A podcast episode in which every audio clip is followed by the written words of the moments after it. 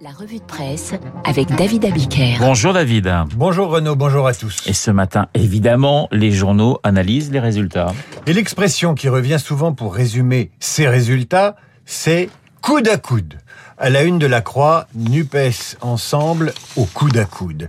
La une de Ouest France, le camp Macron et la gauche unis au coude à coude. Vous retrouvez l'expression en une de l'Est républicain et de la dépêche du midi ou encore de Nice matin.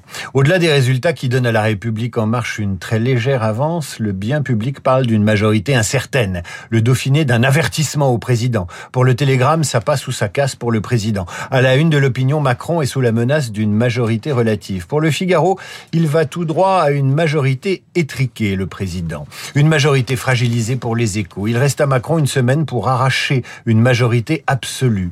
Si l'on se place du côté de la NUPES, il y a Libération qui parle de retour en force de la gauche, la gauche qui défie les macronistes en une du républicain lorrain et du progrès. Pour la Provence, Mélenchon défie Macron. Pour Paris-Normandie, c'est un affrontement, un poker gagnant pour Mélenchon, estime le Midi Libre. Pour la Marseillaise, la gauche est en tête. Après le vote, la parole est aux éditorialistes. Tous déçus. Ainsi, Jean-Michel Salvatore du Parisien aujourd'hui en France résume-t-il ses résultats? Mélenchon aura du mal à devenir Premier ministre, même s'il peut se satisfaire d'une belle percée. Mais il lui manque des réserves de voix pour le second tour. La gauche, même unie, ne représente qu'un quart des électeurs. Le total des voix de gauche est même en recul par rapport aux législatives de 2017. Ça n'est pas le cas du Rassemblement national qui progresse de 6 points par rapport aux précédentes législatives. Quant à la Macronie, elle essuie un avertissement selon les mots d'Olivier Véran. Emmanuel Macron n'est pas assuré d'obtenir une majorité absolue, poursuit Salvatore. Son camp dispose d'une semaine pour rectifier le tir et entendre le message envoyé par les électeurs avec humilité. Pour la Croix, l'élan n'est plus là. Quelques semaines après avoir réélu Emmanuel Macron, la France donne ses voix à un programme quasiment inverse de celui porté par le président de la République. Dans le Figaro, Alexis Brézé parle d'un grave revers pour le président. Et il poursuit, euh, et il poursuit le patron des rédactions du Figaro. Il estime qu'Emmanuel Macron s'était mis en tête de désarmer la dynamique à gauche en multipliant les complaisances destinées à répondre aux attentes supposées de l'électorat de gauche proposer la planification écologique, reculer sur la réforme des retraites, l'éviction de Jean-Michel Blanquer au profit de Papendiaï à l'éducation nationale. Il n'a pas mégoté le président sur les accommodements. On voit aujourd'hui le beau résultat. Pour Nicolas Bétou de l'opinion, le président a pris un risque insensé, celui de répondre aux outrances de ses adversaires par le silence. Résultat, la politique en France devient une alternance entre un vaste centre attrape-tout et des extrêmes. Solène Doroyer dans Le Monde pointe un paradoxe, David. Le président qui n'a eu de cesse d'alimenter la dépolitisation de la campagne pourrait se retrouver aux prises avec une Assemblée nationale ultra politisée. C'est surtout la première fois sous la Ve République que le parti du président n'arrive pas en tête aux élections législatives dans la foulée de son élection.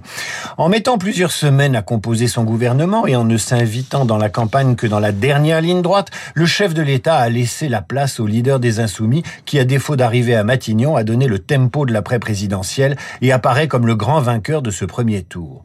Pour Cécile Cornudet, dans Les Échos, l'abstention n'a pas profité au président. Dans le grand brouillard de cette élection, abstention et Mélenchon n'allaient pas bien ensemble. Certitude démentie au lendemain du premier tour. Emmanuel Macron pensait qu'en anesthésiant le débat, il découragerait d'abord les électeurs de gauche. Son électorat, à lui âgé, étant plus enclin à aller voter.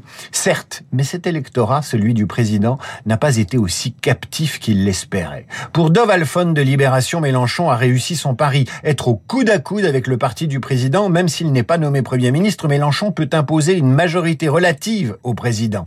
Pour y parvenir, il devra mobiliser les abstentionnistes qu'il a appelés à déferler dimanche prochain dans les bureaux de vote.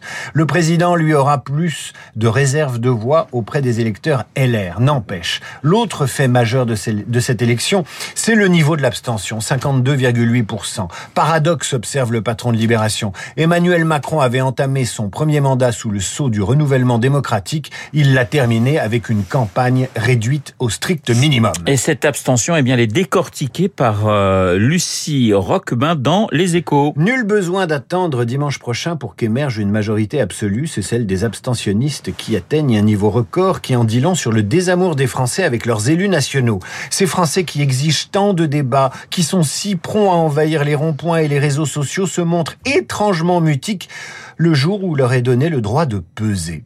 Peut-on le leur reprocher? Le Parlement français a si peu d'influence qu'il est difficile d'intéresser quiconque à son renouvellement. Il n'est pas armé pour initier les textes de grande ampleur. Il manque de moyens. Les personnels travaillant pour le Bundestag allemand sont deux fois plus nombreux. Le calendrier électoral fixant l'élection dans la foulée de la présidentielle n'incite pas au vote. Il faudrait des législatives à mi-mandat pour relancer leur intérêt politique. Enfin, l'intérêt réduit des Français pour ce vote impliquerait qu'on tienne réellement compte de ce qu'ils votent en acceptant une dose de proportionnel. Si on veut éviter que les aspirations et les colères ne s'expriment plus que dans la rue, il y a urgence à corriger les écarts. Et à propos d'écart, parlons grand écart, plutôt écartèlement.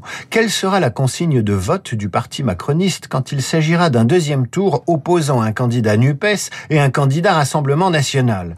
Embêtés hier soir sur les plateaux télé, les représentants du parti présidentiel ont botté en touche. Ce sera au cas par cas, ont-ils répondu aux journalistes. Le cas par cas, ce serait peut-être la nouvelle version du en même temps, lequel a ses limites. À moins à moins que les macronistes n'utilisent une vieille ficelle de l'extrême gauche, on ne choisit pas entre la peste et le choléra. La revue de presse signée David Abiquet, on notera tout de même qu'Olivia Grégoire, ce matin, la porte-parole du gouvernement, a déclaré pas une seule voix pour le Rassemblement national. J'ai retenu majorité étriquée, majorité fragilisée, majorité relative.